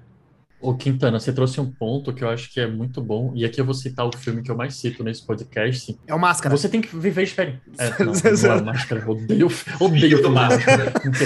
odeio o filho do Máscara. Mas, vamos lá. É, o, você tem que viver experiências e você tem que mas você não pode só fazer coisas que são que são interessantes para você, né? Porque o Quintana citou duas coisas, eu sei que ele não faz só isso, mas ele citou duas coisas, você pode pensar, pô, essas coisas são legais, arquearia, jogar machado, crossfit, parece legal, mas, sabe, você já assistiu Crepúsculo? Isso não é uma pergunta para vocês, mas porque as pessoas é, eu vejo muito game designer com esse olhar de, ah, eu não vou fazer isso porque isso daí é só, sabe, só senhorinhas fazem. Mas senhorinhas vão jogar o seu jogo. Provavelmente meninas que assistiram Crepúsculos vão, vão jogar o seu jogo. Então, tem tanta coisa no universo pop, cultural, que você pode dizer, pô, eu não, não gosto, não sou muito fã, sei lá, de filmes da Marvel. Eu conheço muita gente que faz jogo e não gosta muito de filmes da Marvel. Mas nem por isso não deixa de, de assistir, porque tem uma narrativa ali, tem um conteúdo, tem algo interessante. Então, eu acho que você viver também experiências que você não gosta, que, cara, vou ler isso daqui. Eu, li o primeiro livro da saga Crepúsculo. Posso dizer com todas as letras que o, o livro é ruim, mas. Mas o filme é bom. O... Não saiu com você. é, mas é isso, sabe? Você, você tem que viver outras experiências, tem que fazer coisas que se tiram desse lugar comum para você, quando fazer conexões, fazer, pô, eu já vivi isso daqui, eu já fiz aquilo lá, talvez isso, gere uma experiência legal de jogo, porque o Quintana já falou, o Felipe já falou, é, a gente já comentou, fazer jogo é criar experiências. Então, você precisa viver experiências para fazer jogo. Isso é, é, é, importantíssimo. E sejam experiências que vão ser divertidas para você, sejam experiências que você, cara, eu sei lá, eu, eu nunca fui no vinhedo. Pô, vai ser massa no vinhedo, mas eu eu nunca carreguei pedra por aí. Eu já carreguei pedra na universidade. Não me perguntem por quê. Mas eu carreguei pedra na universidade e, e sei como isso é difícil, como é pesado, como não é um trabalho fácil de fazer. Então, é legal fazer isso também. É, eu acho que é, até coisas menores até, sabe? Tipo, a gente, o Quintana comentou, cara, ah, a da, dos meninos que chegam no, na faculdade e só jogaram o mesmo tipo de jogo, sabe? Só o fato de você uhum. tentar jogar uma parada que não é do seu gosto em particular, sabe? Joga um Date Simulator, sabe? Joga alguma coisa que é uma coisa que não está no seu radar, sabe? Jogue jogos mobile, que é uma coisa que até hoje existe um, um pequeno tipo de preconceito, já enriquece, no final das contas, essa bagagem que você tem para criar coisas diferentes e criar experiências novas, sabe? É, acho que tem um, uma última coisa que eu gostaria de falar. É, Para quem não conhece, o PKXD que eu e o Calado trabalhamos, é, o público-alvo dele é até o pessoal ali de 12 anos, mais ou menos. Não tem ninguém de 12 anos produzindo o jogo, graças a Deus. é muito mais velho do que isso. Mas se a gente não tem essas experiências a gente, se a gente não está conectado com essa galera, a gente não vai conseguir produzir o que eles precisam. Exato. Você não vai saber o que eles querem, afinal. Uhum. E vocês estão produzindo um jogo que tem milhões de downloads todo mês, que está gerando uma senhora grana, e se você quer se manter no mercado, vocês precisam consumir isso, né? Uhum. Com certeza. é... Eu acho que é, é, muita coisa do que, do que os meninos falaram, né? Que, tipo, o resumo é... Tipo, velho, vá atrás do que a pessoa mais experiente está dizendo, sabe? Tipo, aprenda com ela. E esse, e esse aprenda, e esse aprenda com ela vem de várias maneiras, né? Tipo, sei lá, se você está na, tá na universidade, esse aprenda com ela pode ser um professor que você tem. Se você tá, se você acabou de entrar numa empresa de jogos, esse aprenda com ela pode ser com, a, com um game designer que está lá dentro, que tem muito mais experiência que você, sabe? Como foi o caso que o, que o Pietro escreveu aí, sabe? Mas é claro, você vai tentar chegar para pessoas que estão mais longe de você né, também. E aí, como é que você faz isso? Você vai procurar, tipo, ler artigo na internet de quem está escrevendo, você vai no YouTube, por exemplo, Pietro citou aí que tem esses canais da, da GDC, por exemplo, vale ali, aquilo ali é uma fonte inacabável de conteúdo de, de games que você pode consumir, sabe? E, e por último, os livros, né? Que, enfim, a gente, a gente, a gente falou, falou um pouquinho disso agora, mas, enfim, eu, é muito, é muito importante também. Eu discordo um pouquinho dessa fala de que, quer dizer, eu concordo com o cerne da fala, tipo, realmente não pode ser só livro, você tem que agregar uma série de outras coisas, mas, mas eu não acho que, por exemplo, o estado que a gente está no mercado atualmente não é um, não é um mercado que tipo as pessoas estão saturadas de ler livros. É, eu digo isso, claro, é uma amostra uhum. pequena, mas por exemplo, a gente abriu algumas vagas de game design agora, agora no final do ano da da Afterverse. E aí eu entrevistei algumas pessoas, eu acho que facilmente entrevistei umas 15 pessoas assim. E uma das e uma das perguntas que eu fazia era era justamente essa, tipo, como é que você faz para se desenvolver? Eu queria saber, né, o que, é que a pessoa fazia, se a pessoa estava tava estagnada, se ela já estava pensando o que, é que ela ia fazendo. Tipo, a resposta a essa pergunta me dizia muito sobre como é que, por exemplo, vou contratar um, um game designer júnior, tipo, como é que vai ser para desenvolver ele para sênior, uhum. sabe? Tipo, você vê que claramente alguns candidatos têm um caminho muito mais claro assim, não, eu quero fazer isso, depois isso, depois isso, estudar tal coisa, não sei o que, não sei o que lá. Enquanto o outro falava assim, ele travava assim, pô, nunca, nunca pensei sobre como é que eu me desenvolvo, sabe? E aí, enfim.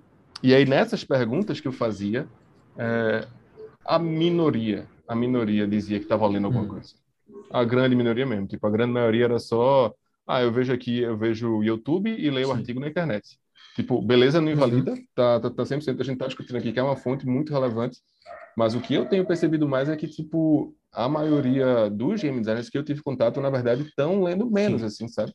Tipo, eu acho, que eu, eu, acho que eu poderia ler muito mais, mas eu já li alguns livros de GD, assim, a gente pode conversar é, sobre eles à vontade. Agora, eu chegar na entrevista e perguntar para um GD que quer entrar ali, tipo, e aí, o que é que tá fazendo? Tipo, ah, tu costuma ler livro de game design? Não, nunca li, é. não, nunca li. Aí é foda, né? Aí, tipo, é, pois é, tipo, no meu dia a dia tá muito mais comum achar o cara que, tipo, responde que nunca leu nenhum livro do que o cara que responde que, tipo, não, eu li vários e tá começando a ficar repetitivo, assim. Aí, tipo, não é bem uma crítica o que o Pietro falou, né? Mas, mas no meu dia a dia tem sido o oposto, assim, que eu tô, que eu tô, que eu tô encontrando. E aí, no meu caso, sei lá, o último livro que eu li de game design foi o, foi o Flow, é, que, enfim, eu adorei, tipo, o Flow virou, virou meu livro é, de cabeceira até. É, a palavra fruição mudou minha vida, assim. Vamos, se quiser fazer outro capítulo para falar só sobre flow e fruição, eu Porra, esse assim. aí é um tema bom, esse hein? já já tá na lista até. É, é bom demais. Cara, mas foi bom. Aí pronto. Você comentou sobre uma coisa e eu queria fazer uma pergunta para vocês sobre isso, né? É, vocês vieram do, da universidade, vocês comentaram, por exemplo, o Quintana comentou que já ajudou, teve pessoas, alunos que estudaram com ele, foram para o mercado. Felipe acabou de comentar que ele entrevistou pessoas. É, como vocês, como game designers, atuam para ajudar novos game designers a entrar no mercado? Porque eu, eu, pessoalmente, tirei isso como um desafio pessoal, assim, tanto que o, podcast ele surge da gente querendo dar mais informação e tal, mas é muito difícil para mim que não estou na, na, por exemplo, como Quintana que está hoje dando aula, eu não tenho contato com game designers novos. O podcast tem ajudado e tal, mas eu também encontro de game designers num cenário que o Felipe comentou, de que é uma pessoa que, ah, eu gosto de jogar e é isso, por isso eu sou game designer agora. E ok, é um, talvez seja um, legal você entender o que é que você quer fazer, mas a pessoa não está se de dedicando aos jogos. E muita gente, quando me pergunta, escute um episódio, normalmente quando todo episódio tem alguém que me pergunta no LinkedIn depois, ah, Pietro, eu como é que eu entro no mercado? Porque eu não, não aparece nem entrevista para mim. E para mim é muito difícil dizer para essas pessoas assim, cara, calma, segura, faz jogos, vai para outros lugares. E eu queria saber como é que vocês ajudam esses outros game designers a entrar no mercado. Como tem sido esse processo para vocês? Boa. É, nessa parte aí, Pedro, eu tenho tem bastante gente que conversa comigo, desde alunos da própria FIAP até é, pessoas fora da FIAP que me seguem lá no LinkedIn e tudo mais. E uma coisa que a galera falha muito ainda, assim, em, em, se vender para o mercado é portfólio e currículo. É, a quantidade de pessoas que ou não tem um dos dois, ou não tem os dois, ou tem, mas é muito ruim, ou desatualizado, ou mal feito, é muito alta. Então, é, nesse primeiro momento, a primeira avaliação que eu tento fazer com essa galera é como está esse material do pessoal, né? Porque boa, boa parte das empresas que eu fiz teste para game design, os primeiros contatos ali era muito assim: o que você, quem é você e o que você fez. E aí é o currículo e portfólio, portfólio do seu portfólio de trabalho. Né? Nesse momento, eu tento dar uma orientação para a galera para como montar isso, como deixar um pouco mais interessante. É, porque, cara, tem, tem muitos alunos meus, ex-alunos e alunos meus muito bons, que eu acompanhei durante a, a, o, o, período que eu fico com eles na FIAP, é, eram pessoas super interessadas, que trabalhavam para caramba, que tinham entregas muito boas e simplesmente não tem um portfólio montado. Ou se tem, é, tá muito ruim, ou às vezes a pessoa perdeu todos os trabalhos que já fez, os jogos que fez lá nos desafios. E aí, meu, eu, eu xingo, falar bem a verdade para vocês. Porque você não ter isso, cara, no mercado super concorrido que é hoje, é um tiro no pé. Eu posso chegar para você, cara, o Pietro, é, me contrata aí para TEPS, eu fiz 10 jogos na minha vida, tarará. Aí você fala para mim, tá bom, me mostra. Ah, eu não tenho material, não tenho cópia, eu não tenho print screen, eu não tenho descrição, eu não tenho portfólio deles. Tá bom. Você não vai entrar. Tem zero então, coisas, basicamente. É, você tem, se você não pode mostrar, você não pode provar que você fez. Acho que esse é o principal ponto, né? E aí, é, a partir desse momento, entendendo o que, que a pessoa fez tudo mais, eu tento dar uma orientada para o perfil de vaga que deveria estar procurando. Porque tem muita gente que procura ainda vagas erradas. Então, vê a vaga lá de Senior Game Designer e quer aplicar porque é uma vaga de Game Designer. E aí é, vira aquele meio o, o ramo das vagas. Abre vaga, vaga de game designer em várias empresas, em vários níveis, ele aplica para todas. Então eu, eu tento, é, eu tento. Metralhadora mesmo. Metralhadora de currículo, cara. E aí eu, eu, tento trazer um pouco dessa visão de aonde essa pessoa poderia estar aplicando para ela ser mais certeira, né? Para ela pesquisar a empresa para onde ela está trabalhando. Se é uma empresa do mercado mobile, talvez você jogar mais jogos mobile e ter algumas referências ali, ou jogar o jogo da empresa é importante. Então, eu tento trazer um pouco mais nesse sentido para orientar para uma possível entrevista. Tanto que é uma aula que eu dou lá na uma das últimas aulas que eu dou no curso de Game Design, uma aula extra sobre entrevista e mercado de trabalho. Como que é o processo legal. de entrevista, o que, que eles vão pedir, alguns exemplos do que eu já passei ali e tal. Mas é, é bem o que você falou, cara. A galera às vezes é, vai muito afoita e aí tem o outro lado, né? Do pessoal que gosta, que é o que eu, eu tinha comentado no começo, né? Que é a galera que gosta de jogar e acha que por isso gosta de fazer jogos. São duas coisas completamente diferentes e que ainda assim tem muita gente que faz curso de jogo é, e assim não só o aluno, o pai também. O pai acha porque o filho fica jogando o dia inteiro, ele vai ser um bom produtor de jogos. Então tem ainda essa essa confusão aí da, tanto dos alunos quanto dos próprios pais quando vão fechar curso para o aluno e tudo mais. É, do meu lado, eu confesso que eu tô com, tô com um gap assim, sobre isso, assim, eu não venho atuando tanto nessa, fazer mentoria assim, né? Era mais comum quando, quando eu estava na, na faculdade e também, principalmente, quando a gente estava pré-pandemia, né? Que a gente conseguia imagem para evento, esse tipo de coisa assim. Ultimamente, eu acho que como eu tenho chegado mais perto disso é participando do podcast aqui, né? E divulgando também. Enfim, até uma crítica para mim mesmo. Não posso fazer mais isso, deveria fazer mais isso. Mas aí, bom, eu acho que uma maneira que eu posso agregar para essa, essa, essa pergunta e dizer, enfim, como eu falei, né, tipo, eu participei desse, desse processo seletivo aqui da Afterverse como selecionador, né, enfim. E aí o que eu posso dizer é, tipo, dar algumas dicas de coisas que, que a gente observa, né? Tipo, Quintana falou de coisas importantíssimas aí. Tipo, você ter um portfólio bom, ter o jogo na mão para mostrar, etc, etc. E aí o que eu posso dizer para complementar isso daí, né? Enfim, além das coisas que eu falei, né? Como é que você se desenvolve, você está sempre lendo, etc, etc, jogando coisas diferentes. Um ponto a mais aí que eu acho que, que a gente não que a gente não tocou ainda durante essa, essa discussão é você desenvolver soft skill. E o, o que é você desenvolver soft skill, sabe? Tipo, ah, você tem uma boa comunicação. Tipo, para muita gente isso soa meio que básico, né? Mas, tipo, um GD ter boa comunicação não é uma coisa básica, é uma coisa fundamental, sabe? Tipo, principalmente, sei lá, você vai trabalhar numa empresa como a, como a Afterverse, que entendeu? Estamos trabalhando, ou como a Teps, né? Enfim, tipo, empresas que tem muita gente, muita gente de olho naquele jogo que você está fazendo, cada um com uma perspectiva de uma área e tal, e tal, e tal. Você, como game designer, vai ser. Como é que foi o termo que a gente usou lá no começo do podcast? Putz. Que tu falou, Caraca. João? Alta É, enfim, digamos, eu vou. Eu, eu...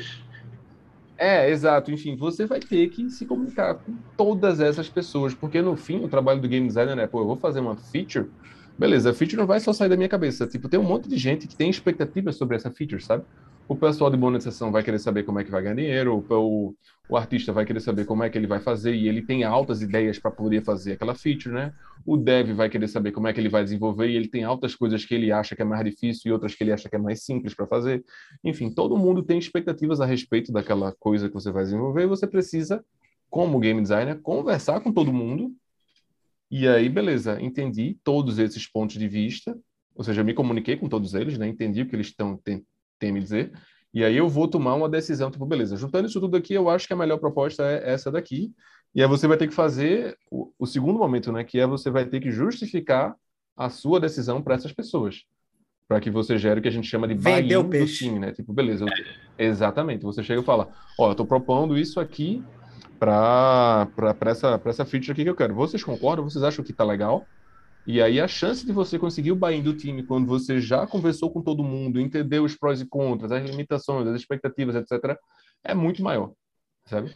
E aí, bom, enfim, e aí dentro de, de soft skill de game design, aí, aí você tem essa coisa, você ter boa comunicação, você você ser proativo, você ser, você ser interessado pelas coisas, como é que é você saber ouvir crítica, sabe que muitas vezes você vai apresentar uma coisa, vai chegar alguém e vai dizer para você, velho, isso aqui não é tão legal, tem esse lado aqui que tu não ouviu, que tu não, que, quer dizer, que tu não viu, não, desculpa, que tu não viu na hora, né, enfim.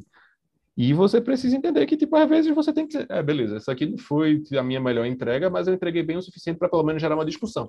Então eu posso pegar essa discussão aqui, incrementar essa entrega para fazer a próxima, que aí eu acredito que vai ser a entrega final, digamos assim, né? E isso aí, tipo, a gente consegue pegar em, em entrevistas de, de vagas de game design, e é uma coisa que você pode praticar quando você está começando a carreira, né?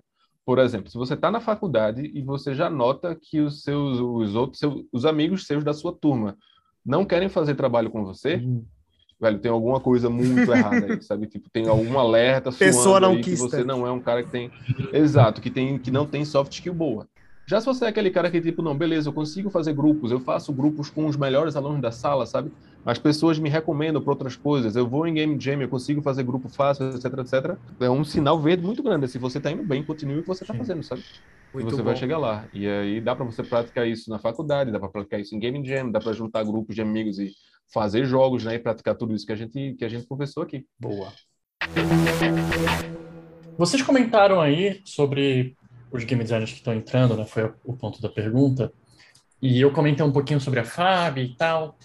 E eu queria saber para você como tem sido para vocês esse processo de mentoria. Porque aqui eu, posso falar de novo de vocês três, né? Para mim, eu, eu, tive grandes aprendizados de mentoria em diferentes níveis e é muito é muito é muito complicado você trabalhar a mentoria como game designer dentro do mercado já, porque eu acho que eu tive muita sorte de vocês três, a, a própria Fábio que eu comentei, muitos outros game designers que eu trabalhei, não, eu não tive esse problema do ego. Porque a gente sabe que game designers tem, tem muito esse ego de, cara, eu, não, eu preciso entregar, e se eu não entregar, sabe? Você está passando sobre as minhas ideias. E o, o, que o Felipe falou, né? Soft skills é um negócio que falta. Graças a Deus, hoje eu vejo que as empresas estão pensando mais nas soft skills do game designer na hora de contratar, é, até porque tem mais game designers no mercado do que do que antigamente. É, mas para mim, às vezes é uma dificuldade a mentoria. É, vou dar exemplos, até citando vocês três, por exemplo. Fazer mentoria para o calado, cara, é, é, complicadíssimo, porque o calado ele vem de um. Primeiro, calado entrou na faculdade antes de mim. Eu vim depois do calado desse cenário. Ele, cara, ele tem pesquisa em doutorado.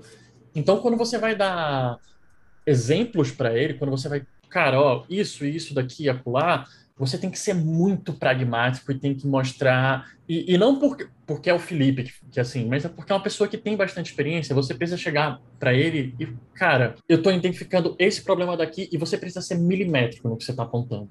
Porque já é uma pessoa muito mais sênior, é uma pessoa que tem bastante experiência, que já fez bastante jogo, então ele vai.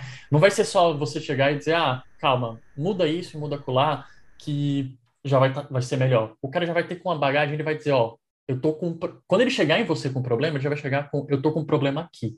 Como é que a gente atua daqui para frente? E aí você vai precisar ajudar, ajudar nessa mentoria aí. Mas, por exemplo, tem o cenário do Quintana, que eu encontrei quando ele era pleno ainda.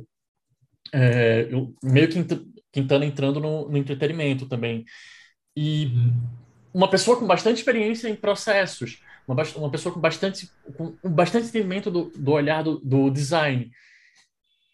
Ensinar agora para essa pessoa sobre o mercado, sabe? Ó, oh, calma, cara, você está mandando bem, está funcionando, só que para o mercado de entretenimento tanto as pessoas que estão lá dentro funcionam assim, funcionam lá, como também a gente tem que pensar, ó, vamos falar sobre Way, vamos pensar, por que a gente não faz assim? Essa feature seria melhor se fosse assim? Seria melhor se fosse assim. Mas a gente tem que pensar nisso, nesse ponto, nesse acular. E o John, né? O John foi um game designer que eu peguei literalmente começando a ser game designer na vida. É, e o John foi essa experiência de que vocês comentaram de não dar muito conteúdo, né? Que é uma coisa que eu tenho a, até tentado com os nossos com os game designers que eu trabalho hoje em dia, de, cara, primeiro eu quero ouvir como você chegou aqui. Então, é, eu faço isso muito com a Fab, que eu já comentei, tipo, Fab, o que você entregou? Me explica por que você chegou nesse resultado. E ela vai, traz todos os exemplos e tal, e depois que ela traz, que eu trago, pô, vou te mostrar por que eu acho que não, não acontece. E eu normalmente estou deixando para esses game designers mais novos para eles começarem a refletir, porque eu acho que tem um processo do, da reflexão nos game designers mais júniores que é importante. E aí eu queria ouvir de vocês, né? Como tem sido esse processo de mentoria, de lidar com game designers? Tanto, às vezes vocês têm que dar uma mentoria para um game designer um pouco mais sênior que você, até game designers no mesmo nível que você, porque você tem uma experiência mais de balanceamento e outro de narrativa, e para game designers mais júniores. Como tem sido isso dentro da empresa, dentro do mercado? Como tem sido esse processo de mentoria para vocês? É, cara, eu acho que dependendo do nível de, de conhecimento que a pessoa tem, da, da experiência que ela tem no mercado que você está atuando e tudo mais, você parte, quando a pessoa tem um pouco mais de experiência, de um feedback um pouco mais direcional. Então, quando você está com uma pessoa júnior, um estagiário, alguma coisa nesse sentido, ou um aluno, né, que é o, o que eu faço também é, nas aulas da FIAP, você vai mais para um feedback direcional, dando uma, tentando dar uma guiada na pessoa mas ainda não dando as respostas, faça assim, faça assado, mas trazendo questionamentos mais, é, mais práticos, mais direcionados para aquilo que a pessoa está tentando resolver.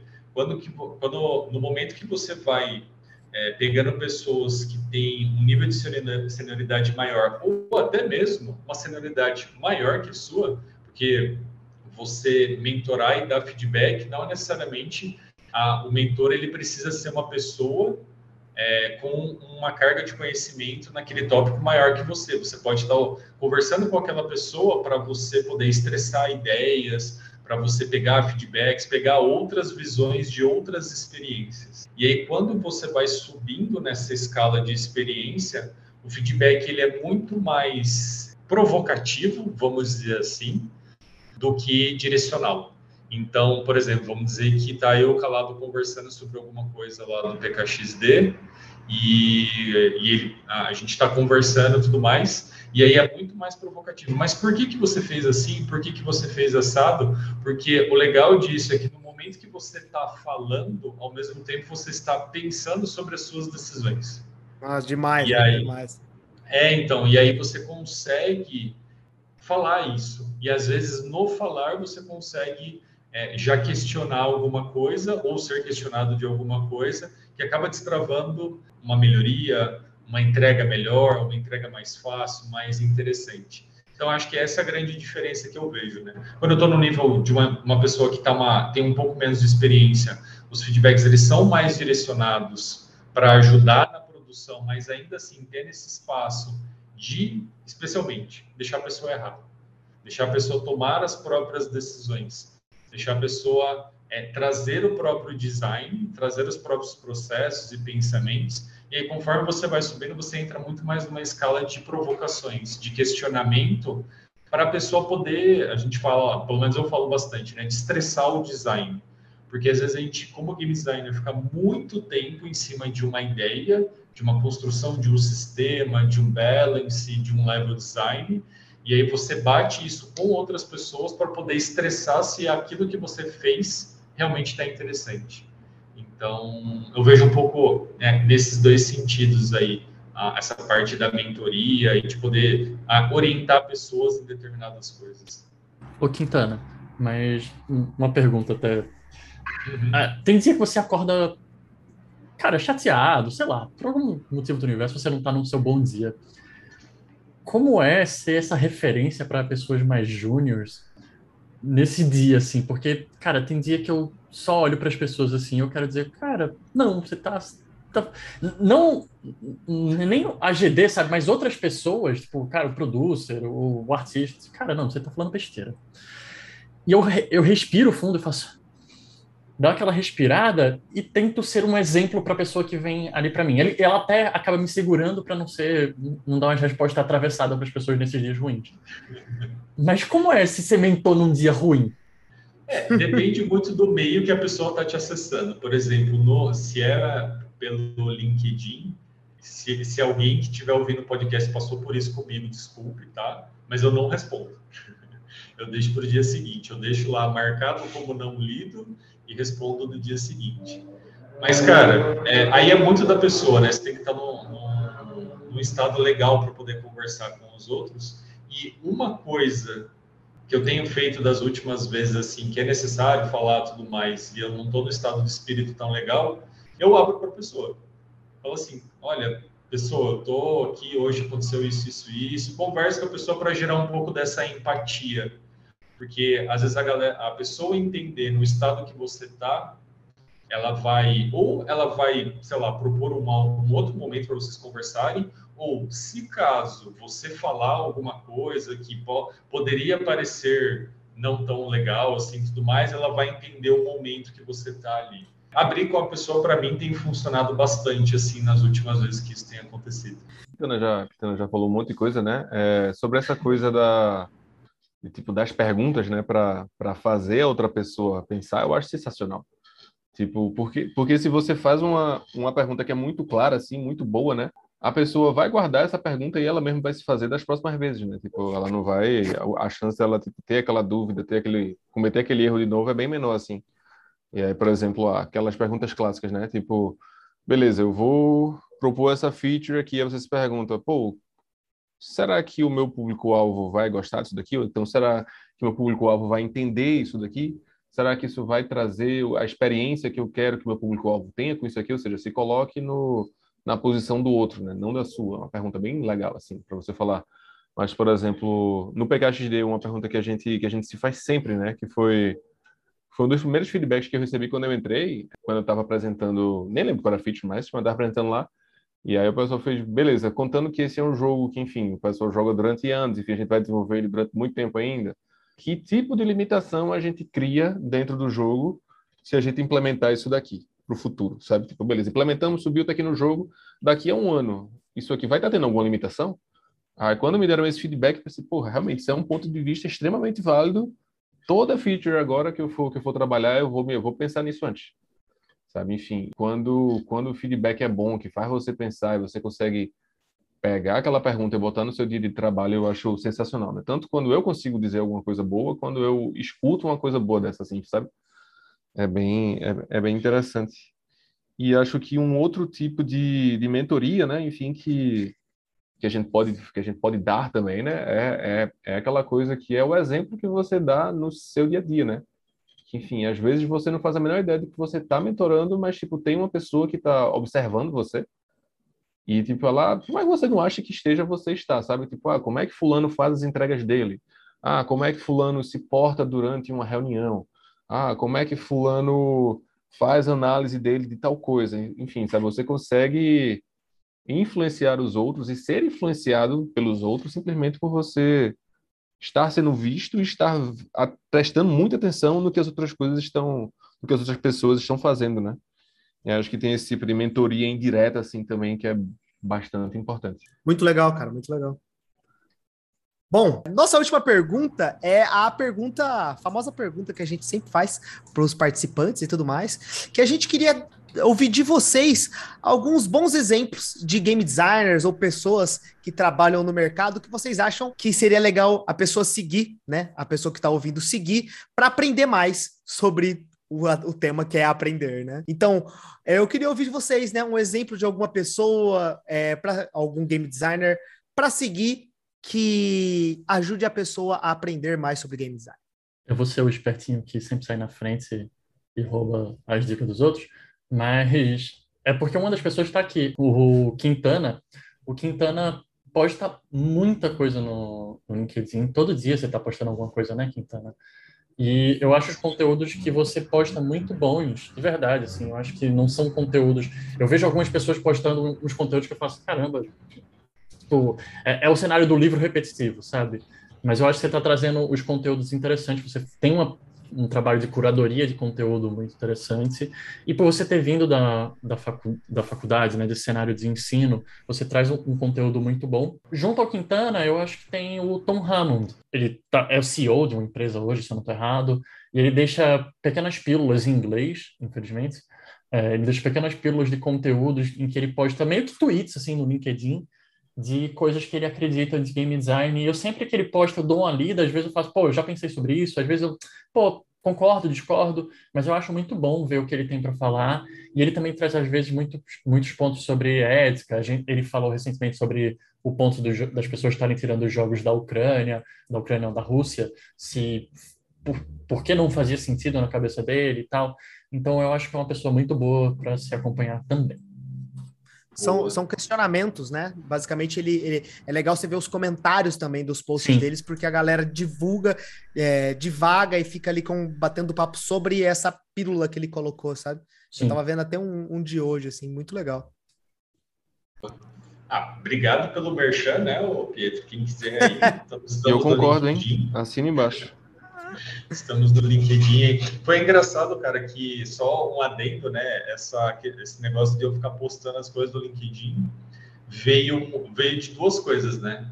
Os alunos da FIAP vinham me perguntar de coisas que eu estava vendo e tudo mais, eu trazia isso para aula, mas também foi um esforço meu de procurar coisas interessantes para postar e, por consequência, eu acabar estudando e vendo materiais também. Então, fico feliz aí que vocês estão gostando do, negócio. Tem muita coisa legal e às vezes não dá tempo de ver tudo, né? Pensando, pensando em duas referências, duas pessoas que eu gosto bastante, assim, é, de material e tudo mais, eu vou dar duas recomendações, uma mais do mercado e uma um pouco mais acadêmica, mas também muito boa, que eu estou acompanhando bastante agora, né? Eu acho que do mercado tem a Liz England, que ela é uma game designer de longa data, já fiz vários projetos, provavelmente você já deve ter jogado algum jogo deles, dela, né? E ela trabalhou, ela, por exemplo, ela foi lead game designer no Watch Dogs Legion. Então, ela tem a conta do Twitter dela, que ela posta umas coisas interessantes, e ela tem o site dela, que também tem muita coisa legal, desconstruções, textos que ela fez, análises de livros, que é um material muito bacana. E do lado acadêmico tem um acadêmico chamado Jasper Ju. Eu estou lendo um livro dele agora chamado uh, The Art of Failure. Então é a arte de você falhar. E aí eu estou vendo um pouquinho como é, uh, os artigos deles e os livros deles são super didáticos, bem interessantes. E ele pega tópicos é, super específicos de jogos, mas ainda assim ele consegue dar uma profundidade muito legal. Então, quem quiser acompanhar essa daí seriam as minhas duas sugestões. Nossa, mas o, o Jasper, ele é incrível mesmo. Eu, Sim, é ah, espetacular. É, ele é holandês e dinamarquês, tô vendo aqui, e, cara, ele posta... os livros dele são incríveis, o conteúdo dele é sensacional. Muito bom, recomendado demais. E da minha parte, eu tava, tava com o LinkedIn aqui aberto, vendo as pessoas que eu sigo, porque algumas eu, eu esqueço o nome. Mas é bom, já, já achei aqui. É, às vezes você acha que lembra do nome, mas quando você escreve não tem nada a ver com o nome da pessoa, né? Você depois acha e vê, ah, o nome dela é assim. É... mas bom, achei aqui alguns agora, mas eu vou falar é, primeiramente a, a, sorte que eu, que eu tive, né, para encontrar esses caras, né? Tem um, tem um blog de jogos que é bastante legal. Eu acho que com certeza ele já foi citado aqui no podcast em algum momento, que é o Deconstructor of Fun. Provavelmente já uhum. foi, né? Uhum. Pronto. Já, já, já, já. Exatamente. Esse é um blog que fala que fala sobre, sobre jogos mobile, né? Enfim. E ele, e ele é feito por pessoas da indústria, né? Algumas delas que atuam como game designer, outras atuam como PM, outras são líder de estudo, etc, etc. Enfim, tem pessoas em vários cargos, mas todas elas bem competentes assim em game design, sabe? Mesmo que não atuem mais como game designer. E aí eu acho bem, eu acho bem interessante é você dar uma olhada nesses nesses artigos que tem lá e ver quem são as pessoas que estão escrevendo eles, né? E aí, enfim, já teve cenário de tipo, eu ver quem, eu leio um artigo lá que eu achei muito legal, aí eu vi quem era a pessoa, entrei no LinkedIn da pessoa, segui a pessoa, a pessoa me adicionou de volta, sabe? Enfim, até além de você seguir, você aprender, você ainda pode sair com uma, com com conexãozinha mais. No meu caso, a pessoa que, que eu queria recomendar, na, na verdade, eu vou, eu vou recomendar duas sobre mercado de jogos, mobile em geral. Uma delas é a Sophie Sophie, normal, e Vo, VO mesmo, não sei se se pronuncia, uhum. enfim. É da, ela, da Voodoo, né? Da Voodoo, exatamente, exatamente. Ela é, uma, ela, é uma, ela é líder de um estúdio da Voodoo de Berlim. E aí, como eu disse, eu encontrei ela através do artigo que ela escreveu no Dico Show Trofone, achei incrível, cheguei no LinkedIn dela, vi que era mega ativa também, postava outras coisas, ela tem, um, tem, tem blogs e tal, e uma série de coisas, enfim, uma pessoa bem legal para você acompanhar. É, o outro, eu vou me lascar na pronúncia também, é um cara chamado Joaquim, só que Joaquim com K, K-I-M. Ai, ai. E o sobrenome dele é Ac, A-C-H, Ren. R-E com acento agudo e N.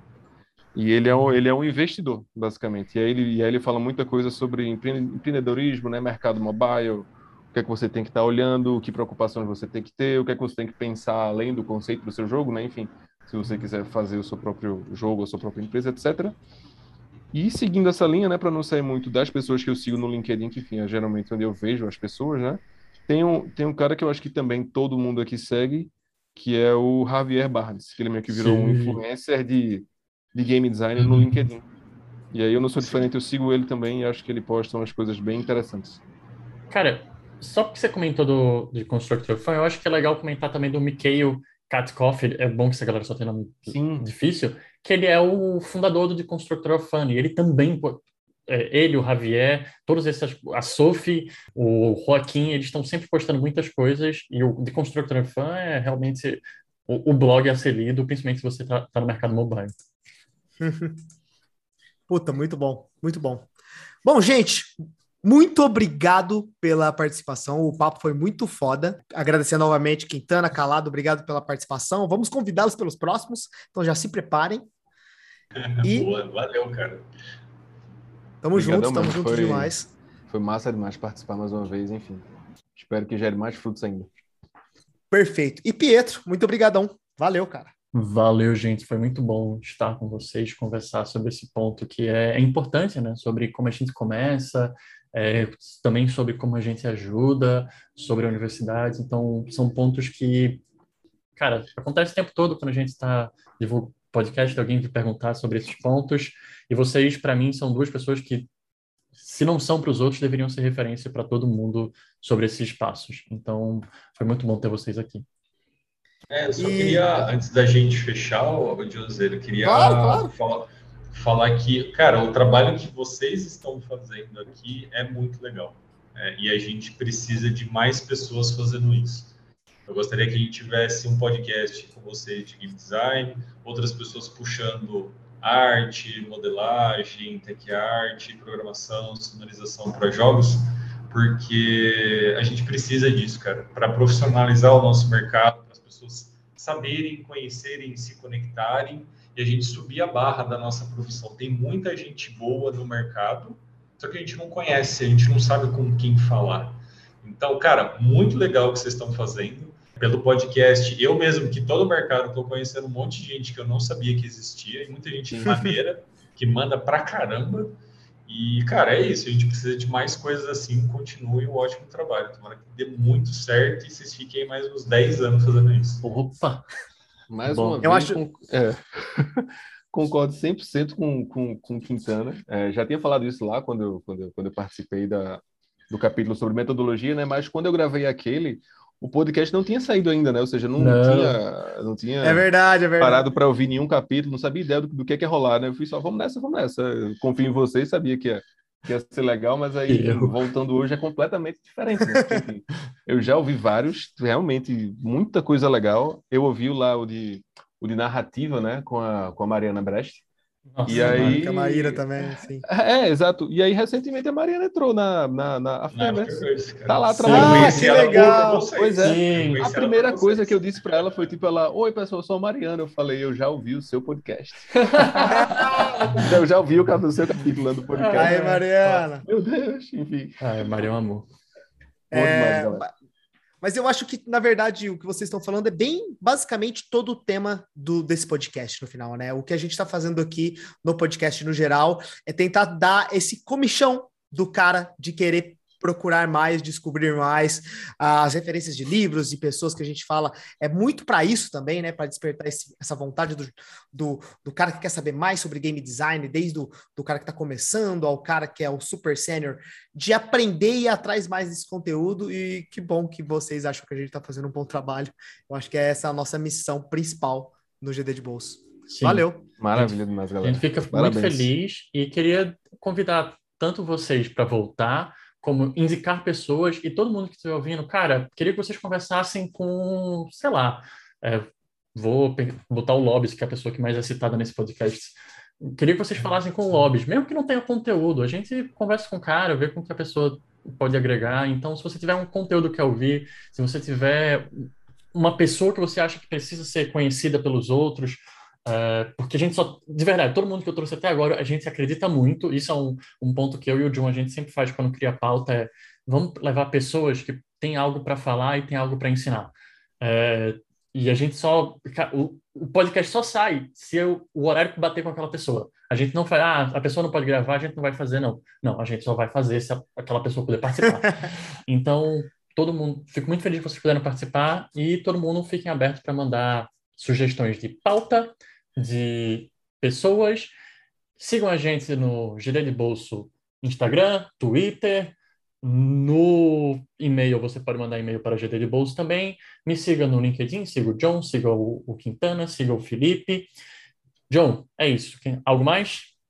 Nada, só um beijo no coração de todos. Valeu! beijo, tchau! Tchau! Valeu! Falou.